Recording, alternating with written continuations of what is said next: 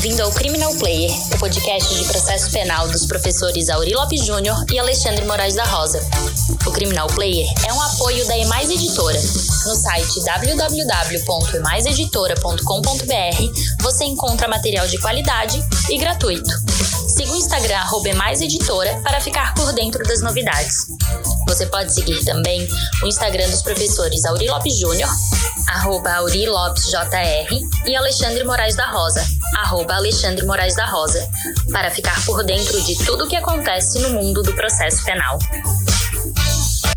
Olá, ouvintes do Criminal Player. Hoje nós convidamos Maísa Carvalhal dos Reis Novais, que lançou um livro muito significativo para recolocar uma discussão que, para nós, foi mal posta, quer pelo Supremo, pelo STJ, que é uma negativa total e restrita em relação à justiça restaurativa no âmbito da violência doméstica. Ela escreveu uma dissertação de mestrado que está publicada pela Dialética, chamada Justiça Restaurativa em Crimes de Violência Doméstica, por uma praxis descolonial a partir do feminismo não carcerário. E nós convidamos para que ela pudesse vir aqui, é advogada também no Rio de Janeiro, nos explicar um pouco sobre o conteúdo da sua pesquisa e essa superação da visão patriarcal, paternalista do Estado brasileiro como um todo em relação à mulher vítima. Diga para nós, então, Maísa, o que, que, que, tem no livro, o que, que tem na tua pesquisa sobre essa temática? Primeiramente, agradecer ao convite do professor, é uma honra muito grande estar fazendo parte desse podcast, sou ouvinte, né, e também na presença dele, que é tão importante para a gente, do processo final. É, então, o livro, ele foi uma tentativa, né, de dar um pontapé no, nesse debate criminológico sobre a violência doméstica, é, mas partindo de uma perspectiva do feminismo abolicionista, né, sem perder de vista as contradições de defender a vida das mulheres mulheres, ao passo que a gente encabeça o maior encarceramento de homens subalternizados e o apagamento simbólico né, de algumas comunidades né, como prática que já é tão frequente do direito penal.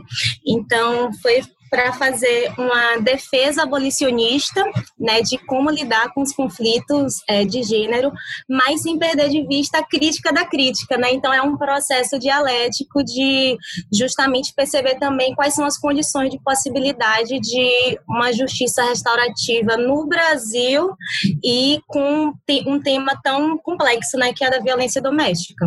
E aí vale a pena, para situar quem está nos ouvindo, qual é a noção de justiça restaurativa? Porque no Brasil fez, se fez uma, uma, uma, com todo o respeito, você direto, uma fraude de justiça restaurativa, virou muito autoajuda, e não se entende a, a efetiva dimensão do que é uma prática restaurativa. Conta para nós o que na tua pesquisa adotasse como modelo restaurativo.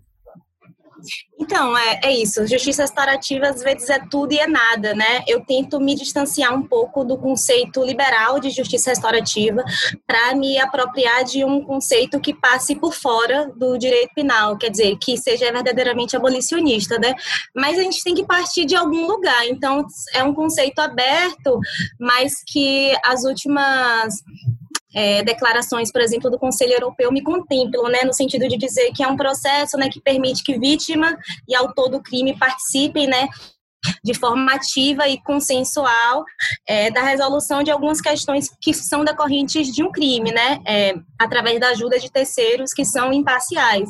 Mas isso não é nada, né, a princípio, né? Então tem valores que, que, que contemplam, que alimentam né, essas práticas de programas restaurativos, como uma coisa não hierárquica, como a não dominação, como o empoderamento da vítima, nem gosto muito desse termo, mas uma, uma, uma posição soberana da, da, da vítima, né, digamos assim, é, uma, um não silenciamento, né, uma preocupação de forma que seja de forma igualitária o procedimento. Então, tem algumas coisas que regem é, esses procedimentos restaurativos, que pode ser desde a mediação, que é uma coisa que fica banalizada, né, como se prática restaurativa fosse apenas uma mediação, vítima-ofensor, mas tem possibilidades de incorporação da comunidade, de conferências restaurativas, de círculos de paz, enfim.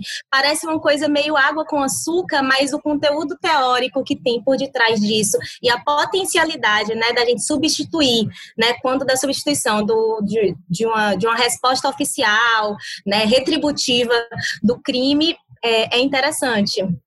É, e nessa mesma pegada, né, Maíra, tem uma questão, mas aqui é uma questão que o, o, João Salme fez um podcast conosco, ele é, um, ele é um, um entusiasta da justiça restaurativa, ele é professor nos Estados Unidos, embora brasileiro, e ele fala, fala justamente dessa, dessa má compreensão preliminar do que possa ser o modelo restaurativo e essa negativa, com muitas vezes, como se posto, nós nos postamos e ao ler os o voto do Supremo Tribunal Federal em relação à questão da, da impossibilidade da vítima renunciar à representação, o debate parece mal colocado. E essa teu livro restitui algumas noções preliminares em relação a isso.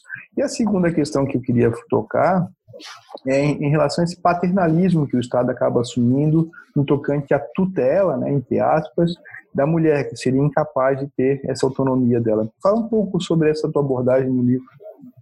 Então, é, é pensando uma, uma questão muito potente sobre a justiça restaurativa no que diz respeito à violência doméstica, embora seja um tema tão, tão complexo né, e demande filtros de segurança no sentido de uma formação dos condutores e preocupações né, para não reproduzir é, violências ali naquele processo desigual, é justamente a tutela que se tem sobre a vida das mulheres. Né? Então, a gente percebe que cada vez mais os crimes eles são de ação penal incondicionada, de modo que não há uma possibilidade de, de dela desistir desse de, quando quando for de crime incondicionado, né? Então não tem como ela desistir daquele processo, daquele procedimento.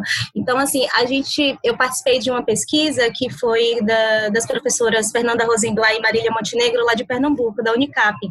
E na pesquisa que enfim, fez desde entrevistas com vítimas, a, a análise quantitativa, qualitativa, a gente percebe, percebeu na, nas entrevistas com as mulheres justamente isso, né? Primeiro, um desconhecimento do processo. Ah, o que é que vai acontecer depois disso? Eu estou no Ministério Público eu estou na Defensoria? É, uma outra coisa é o tratamento, né? A desumanização dos espaços que elas que deveriam ser espaços de acolhimento. O primeiro lugar é a delegacia, que ela vai para ser acolhida, e é o primeiro lugar que a revitimiza, né? E, e, e para além disso, uma, uma, uma sensação de injustiça, que é o que a gente chama de justiça procedimental, né? Aquela coisa da mulher se sentir, né, do sujeito, sujeita, se sentir contemplado por um processo que se propõe a fazer uma, uma reparação de danos, etc., seja civil ou penalmente. Então, é, essa tutela do Estado, né, no sentido de não que não, não é uma defesa liberal de ou anárquica, mas é no sentido de dizer que é, é, preciso ouvir as mulheres e isso diz respeito a um dos braços da justiça restaurativa que é de, de ouvir mais as vítimas, né? E isso tem tudo a ver com o abolicionismo penal. Afinal de contas, é, vários abolicionistas, né, dos mais consagrados, Thomas Matisse, etc., Nils Christ, principalmente Thomas Matisse, né? Ele fala que um dos aspectos mais revolucionários do abolicionismo talvez seja é, dar voz maior às vítimas, né? E aí você sai daquela fórmula retributiva para uma coisa de contemplar e transformar aquele crime, transformar aquele delito em um outro estado de coisas, né? Então... E aí, é nisso que me parece importante. Eu fui, eu participei de alguns movimentos restaurativos. Eu tive um projeto como juiz da infância junto com Juan Carlos Vezula e, em atos infracionais que nós pudéssemos entender o ato infracional como um sintoma, encaminhar por outros caminhos, uma perspectiva não punitivista, não é, não encarceradora, né? E eu tive no Chile um projeto que foi muito legal que eu vi lá trabalhar com justiça restaurativa em crimes sexuais intrafamiliar. Porque o pai, a mãe, tio não deixam de existir, não é um passe mágico, ninguém tem fé na, no trânsito julgado ou numa sentença condenatória. Então, como é, o Chile é pequeno, então você pode encontrar com seu agressor depois de 5, 10 anos preso numa esquina qualquer. E como é que você é, é, simbolizou isso na sua, na sua história? Então, a preocupação em fazer isso causava um horror aos punitivistas, que muitas vezes querem, tem essa fé na, na, na, na, nos aspectos terapêuticos da pena, que além de ser uma ilusão, é, é, é, é muito ingênuo. Né? Então, essa, essa tua pegada não encarceradora e descolonial dá um, um toque no teu trabalho para poder dar o estofo teórico para essa conclusão. Queria ver se podia falar um pouco mais com o nosso ouvinte sobre essas duas perspectivas. É, justamente, é, o, a perspectiva da colonial, né, ela vem para dar um caldo no sentido de que tratar de problemas estruturais é enfrentar é, a estrutura, né? Então, enfrentar a estrutura é a gente pensar política, economia, direito e subjetividades, né? Então, não tem como a gente tratar um tema que é um tema estrutural, que é a opressão de mulheres, né, a violência de mulheres através de uma estrutura patriarcal, pensando apenas numa, numa função é, utópica que, do, que o direito penal oferece para a gente, né? Então a gente já tem uma falência declarada do, do no que toca né, a eficácia que é que é comentada sobre o direito penal, então a gente parte de um pressuposto que a gente precisa de outros mecanismos.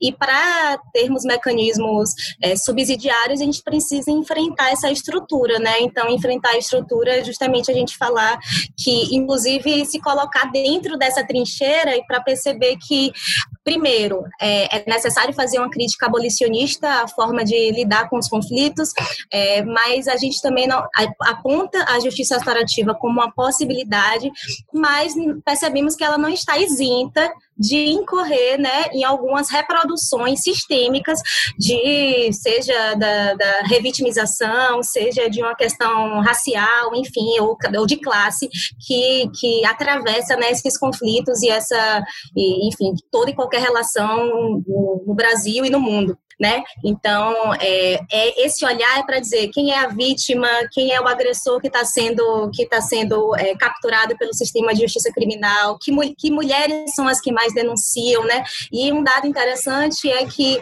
embora é, menos amparadas, né, no que diz respeito às questões institucionais, as mulheres que mais denunciam são as mulheres populares, as mulheres da classe trabalhadora, quer dizer, é, muito, elas põem uma fé no direito, afinal de contas, o poder é uma coisa que não a chega, né? Então põe uma fé no direito, nas instituições, na Defensoria Pública, no Ministério Público, sem querer desmerecer, obviamente, né, é, a competência e, e, a, e, a, importância de todas essa, essas figuras, mas dizer que a fé na institucionalidade e a fé no simbolismo, né, do direito penal é uma coisa que está mais próxima dessas mulheres pauperizadas. Por que não das outras mulheres de classe média ou mais abastadas? Porque tem outros mecanismos que conseguem satisfazer é, é um problema. É um é um médico, é uma outra rede de apoio, entendeu? Então é importante esse dado também, até para a gente perceber no que diz respeito a essa coisa da intersex, interseccionalidade de olhar o conflito. Da Kimberley, que acaba falando. Exatamente, exatamente, por conta de até para a gente perceber a quem serve a nossa sanha punitiva, né? Eu sou uma mulher feminista, mas eu, eu quero eu quero partir de um feminismo contra-hegemônico, ou seja, um feminismo que seja anticapitalista, que seja antirracista. Então eu eu não quero que o nosso discurso ele sirva de instrumentalização para uma sanha punitiva do Estado. Afinal de contas, é, é, é, uma, é uma indagação que a própria Ana Flausina coloca, né? A quem serve a nossa sanha punitiva? Os nossos discursos incendiários, eles estão servindo para satisfazer um problema das mulheres ou para dar caldo para a sanha punitivista do Estado, que encarcera, a gente sabe quem encarcera, né? Homens populares, da classe trabalhadora, negros entre 18 e 29 anos. Então, assim, é sobre isso também a, a, a minha dissertação, que agora se torna um livro, né? Que legal.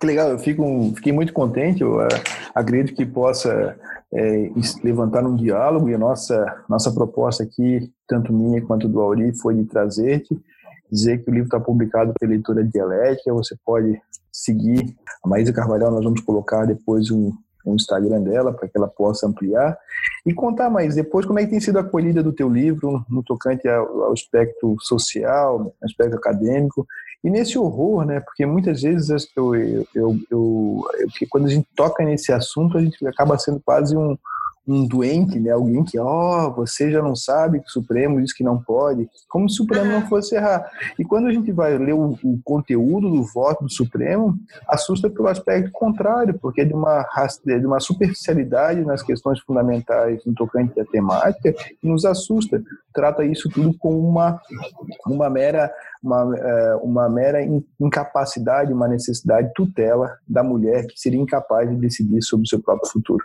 Então, assim, como é que tem sido impacto na academia, na, no movimento social do teu livro? Então, é, o livro não foi lançado ainda, né? A gente está esperando acabar essas questões todas pandêmicas para poder ter um lançamento presencial, mas já tem trazido algumas repercussões, né? E com pessoas que são caras, que tem núcleo de estudo da Asa Branca lá de, da Unicap de Pernambuco. Vou participar de uma mesa em novembro com eles. Provavelmente na próxima semana também está numa mesa com o professor Daniel Achuti para falar oh, da, do abolicionismo e da JR lá no curso da professora Lona Tomás. É, enfim, estamos fazendo esses diálogos, do né? Pará, é sempre do Pará, do Pará. Isso, é, exatamente. Tomás, ela, eu tô, ela tá devendo uma vinda para nós aqui, ela não, não conseguimos alinhar uma agenda ainda, mas a Luana Tomás tem um papel muito decisivo na luta constante, me trazendo também para a academia. Então eu fico contente, fico contente que teu livro já esteja aí, porque a dissertação é, as pessoas já estão lendo, já estão já estão fazendo acontecer. E o que, que tens pesquisado agora? Qual é que está lendo a, a Maísa? O que está lendo agora em 2020, em plena pandemia, de novidade que vale a pena para o nosso ouvinte curioso que quer procurar um livro para ler? Além do teu, claro. então, o, o, livro mais recente que eu estou lendo, que não é necessariamente sobre direito penal, mas é Armadilhas da Identidade, que é do indiano, que agora eu preciso checar o nome, é, mas eu vou falar logo mais. O é. indiano não dá, né? A gente já sabe, armadilha da identidade, você procura no Google e acha lá, porque é muito difícil é dif nome de... Difícil, mas que trata desses, desses debates da identidade política, né? da importância da, da gente também perceber as armadilhas da, da identidade no sentido da mera representatividade. Mas eu tenho é, navegado por áreas áreas aí sempre da questão Assad da política Isso, exatamente. Assad Heider, verdade. Livro exatamente. publicado pela editora Veneta.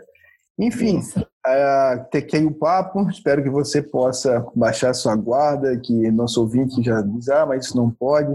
Leia a Maísa, entenda os pressupostos, do qual eu estou plenamente de acordo. Nesse movimento internacional, a gente diz que nem sempre cabe justiça restaurativa, não é qualquer justiça restaurativa que está se falando, mas quando você tem uma precisão nesse movimento, negar plena, plena de plano, a priori, qualquer possibilidade restaurativa é desconsiderar as subjetividades que ali se encontram e o Estado não tem uma resposta diferente a não dar, a não ser da punição, que não serve a quem lê um pouquinho de criminologia não serve para muita coisa. Muito obrigado, Maísa, por ter falado conosco. Agradeço em meu nome do Auri a possibilidade e vamos continuar nossa luta divulgando seu livro.